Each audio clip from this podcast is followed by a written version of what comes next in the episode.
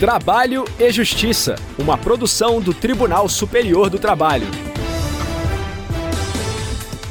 Olá, eu sou Luana Carvalho e você acompanha agora as principais notícias da Justiça do Trabalho. Quem abre o programa de hoje é a repórter Michele Chiapa, de Brasília. Desempregada não poderá sacar parte do FGTS com base na pandemia da Covid-19. Em nosso giro pelos regionais, a repórter Lucineide Pimentel traz informações diretamente do Tribunal Regional do Trabalho da Terceira Região, em Minas Gerais. A empresa terá que indenizar ex-gerente por divulgar a dispensa em primeira mão para terceiros. E nesta edição você também confere o quadro Quero Post. Vamos saber qual a diferença entre intervalo intrajornada e interjornada. Se liga, o Trabalho e Justiça já está no ar. A sétima turma do TST entendeu que a pandemia da Covid-19 não pode ser equiparada a desastre natural para permitir o saque de valores da conta vinculada do Fundo de Garantia do Tempo de Serviço. A repórter Michele Chiapa acompanhou o julgamento do caso e traz mais informações. Uma mulher desempregada da cidade de Vitória, no Espírito Santo, apresentou alvará judicial à Caixa Econômica Federal para sacar 6 mil reais da conta vinculada do FGTS. O pedido foi feito em maio de 2020. Ela defendeu que tinha direito ao levantamento do saldo da conta vinculada devido à instituição do estado de calamidade pública decorrente da pandemia da Covid-19. A mulher alegou que, em 2004, o Decreto 5.113, que regulamentou a Lei 8.036 de 1990, permitiu saque em casos de necessidade pessoal, cuja urgência e gravidade decorra de desastre natural. O Tribunal Regional do Trabalho da 17ª Região no Espírito Santo negou o pedido. O TRT explicou que essa possibilidade poderia desestabilizar uma cadeia de programas financiados com os recursos do FGTS. Além disso, a situação da trabalhadora não poderia ser analisada individualmente. A discussão chegou ao Tribunal Superior do Trabalho. O relator do caso na sétima turma, ministro Cláudio Brandão, explicou que essa hipótese de saque não está prevista na lei do FGTS. Segundo o relator, o decreto que regulamentou a lei e que define o que se considera desastre natural não faz referência à situação de pandemia. O ministro também lembrou que a medida provisória 946, de 7 de abril de 2020, dispõe que, enquanto permanecer a pandemia, haverá limite para os valores a serem levantados com o objetivo de se evitar um colapso no sistema bancário. Assim, votou no sentido de não reconhecer a possibilidade de expedição de alvará judicial para fins de saque do FGTS. Do ponto de vista do sistema normativo brasileiro, não houve a indicação pelo Conselho Curador do FGTS de que a pandemia se enquadrasse nesse conceito de desastre natural que autorizaria a movimentação da conta vinculada. Em termos de legislação vigente, não me pareceu possível para avançar no sentido de autorizar a liberação do FGTS. Ainda durante o julgamento, o relator citou precedentes do TST e do Supremo Tribunal Federal nas decisões, foram negadas liminares com pedidos de liberação de saque das contas vinculadas dos trabalhadores no FGTS em decorrência da pandemia da Covid-19. Como forma de incluir a sociedade na definição das metas nacionais do Tribunal Superior do Trabalho para 2023 e aprimorar a prestação jurisdicional, foi aberta consulta pública no site do TST. A intenção é ouvir a sociedade e construir um documento único, com os objetivos estratégicos a serem cumpridos pelo tribunal ao longo do próximo ano. O formulário eletrônico pode ser respondido por qualquer pessoa até sexta-feira, 5 de agosto. Com a iniciativa, área de governança e de gestão estratégica do TST busca instituir uma gestão participativa para contemplar a diversidade de opiniões sobre a atuação da Corte e alinhar esforços ao interesse público. Para participar, acesse tst.jus.br. Giro pela Justiça do Trabalho.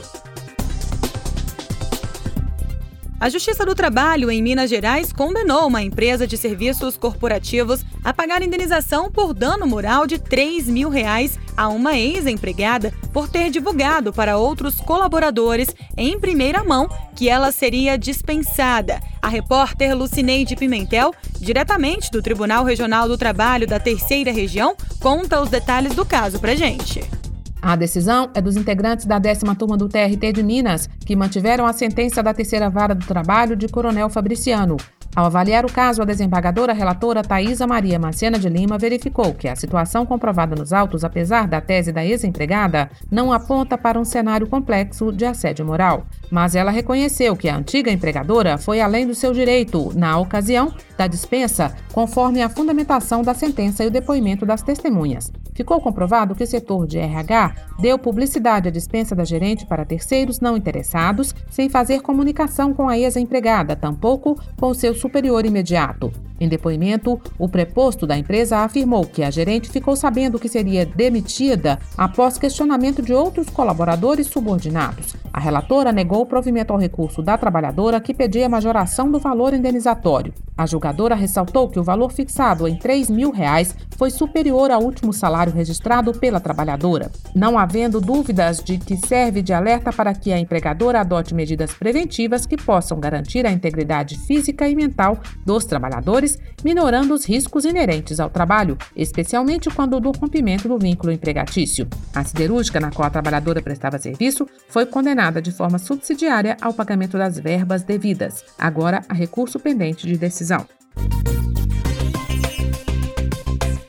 Quero post! No quadro Quero Post de hoje, vamos esclarecer a dúvida da Camila Oliveira. Ela encaminhou por meio de comentário no Instagram do TST a seguinte pergunta: Qual a diferença entre intervalo entre jornada e interjornada? Quem vai responder é o juiz titular da 11ª Vara do Trabalho do Rio de Janeiro, Otávio Calvé. Vamos conferir. Os intervalos, de uma forma geral, fazem parte do capítulo da duração do trabalho, que é uma proteção muito importante para a vida do trabalhador. É na duração do trabalho que a gente vai dispor não só sobre o tempo máximo de trabalho permitido, como os períodos de descanso. Existem várias formas de se garantir a proteção do trabalhador nesse aspecto. Os intervalos intrajornada e interjornada são tempos de descanso dentro da jornada de trabalho, no caso do interjornada, ou de uma jornada para outra, de um dia de trabalho para o outro, no caso do intervalo interjornada. Ambos os intervalos não são remunerados, não são pagos pelo empregador como regra geral. São apenas e tão somente períodos em que o empregado precisa descansar, precisa não estar trabalhando e o empregador não pode exigir o trabalho durante esse período. O intervalo intra-jornada, que é o que ocorre dentro da jornada de trabalho, deve ser usufruído normalmente no meio da jornada. É equivocado tirar o intervalo logo no início ou perto do fim. A regra é que no meio da jornada esse intervalo deva ser gozado. Se o empregador não concede o um intervalo intra-jornada, o empregado tem direito a receber uma indenização correspondente ao tempo que foi suprimido e calculado da seguinte forma: vamos ver o valor daquele período, com base na hora de trabalho do empregado, e acrescentamos 50%, tudo a título indenizatório. Já o intervalo interjornada, se não for gozado, ele gera também essa indenização após a reforma trabalhista pelo período que foi suprimido, calculado da mesma forma. O intervalo intrajornada ele tem um tempo de duração dependente do tamanho da jornada do empregado. Empregados que trabalham até 4 horas por dia não tiram intervalo. Mais de 4 até 6 horas, 15 minutos. Mais de 6 horas, no mínimo uma hora de intervalo, no máximo 2 horas. O intervalo mínimo pode ser negociado para 30 minutos por negociação coletiva e o intervalo máximo pode ser ampliado por acordo individual ou também por negociação coletiva. Já o intervalo interjornada, ele tem um período de duração de 11 horas consecutivas, de um dia para o outro de trabalho, portanto são 11 horas de descanso.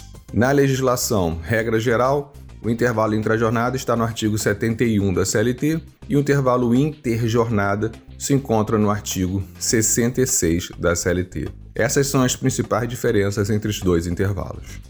E você, também tem dúvida ou sugestão sobre algum assunto relacionado ao direito trabalhista? Deixe um comentário nas redes sociais do TST. No Facebook e Instagram, o perfil oficial é o TSTJus. No YouTube é o TST. Se preferir, mande um e-mail com seu questionamento para crtv.tst.jus.br.